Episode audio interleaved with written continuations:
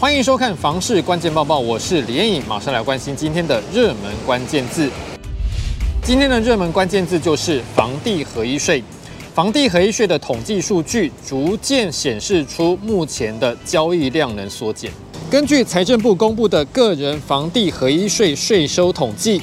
个人房地合一税的税收已经连续四个月走跌，同时也是房地合一税上路以来第一次连续四个月衰退。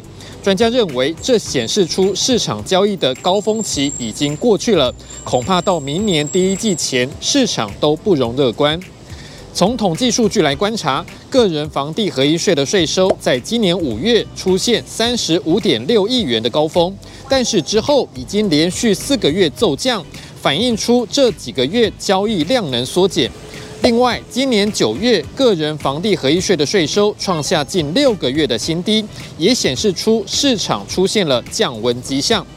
全球居不动产情报室总监陈品成指出，房地合一税的税收金额就是反映了市场获利和量能，所以税收衰退自然与房市现况冷清脱不了关系。陈品成认为，以目前种种利空因素来说，到明年的第一季之前都看不到曙光，已经是最乐观的预测了。这股阴霾更可能笼罩到明年下半年，因为后年又要面临总统大选，国内环境又将再起波澜，而且也要看美国经济是否能带动全球景气复苏。整体来说，未来两年台湾的环境都会蛮颠簸的。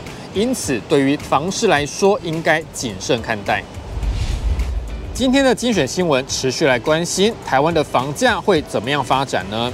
高原不动产估价师事务所所长陈碧元提到，他观测房市有四大指标，包括资金面、总金成长率、新加坡房价指数以及法拍屋拍定数量。陈碧元认为，土地笔数的观察指标比建物还要准，所以如果看土地拍卖移转登记笔数的话，今年很可能就是台湾市场的价格转折点，但是也要看区域，还要再观察。接下来这则新闻也跟房价有关，很多人都想知道为什么房价迟迟不下跌呢？其实业界有一些暗黑兵法，像是总价含装潢，或是送家具家电，让消费者有捡到便宜的错觉。房市专家张新民就说，这其实就是建商在巩固价格。但是随着时间拉长，明年的预售屋和成屋价格还是有可能会松动的。最后这一则新闻来看到台北市的房市消息，高房价加上升息，让台北市的买房压力更加吃不消。根据内政部不动产资讯平台资料，今年上半年台北市的小宅比例已经来到二十六点九趴，是六都第一名。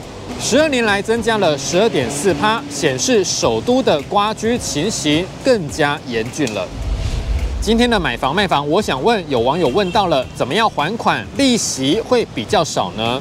这位网友问到，他每个月的房贷是三万四，他想知道如果每个月再多还三万的本金，或是每年再多还三十六万的本金，哪种方式利息会比较少呢？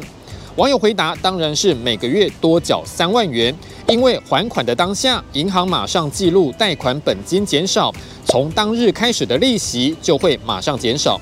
还有人说，还有双周还的利息会更少。你对于这样的问题还有什么样的看法呢？也欢迎在底下留言一起讨论。如果想知道更多的房市资讯，也欢迎点击底下资讯栏的连结。感谢您的收看，我们再会。